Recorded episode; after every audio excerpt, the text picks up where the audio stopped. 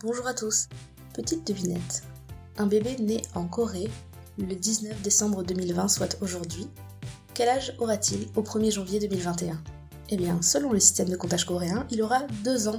En effet, selon le système de comptage d'âge coréen, un enfant né, il a 1 an, et c'est au 1er janvier que l'on augmente son âge, ce qui est plutôt pratique.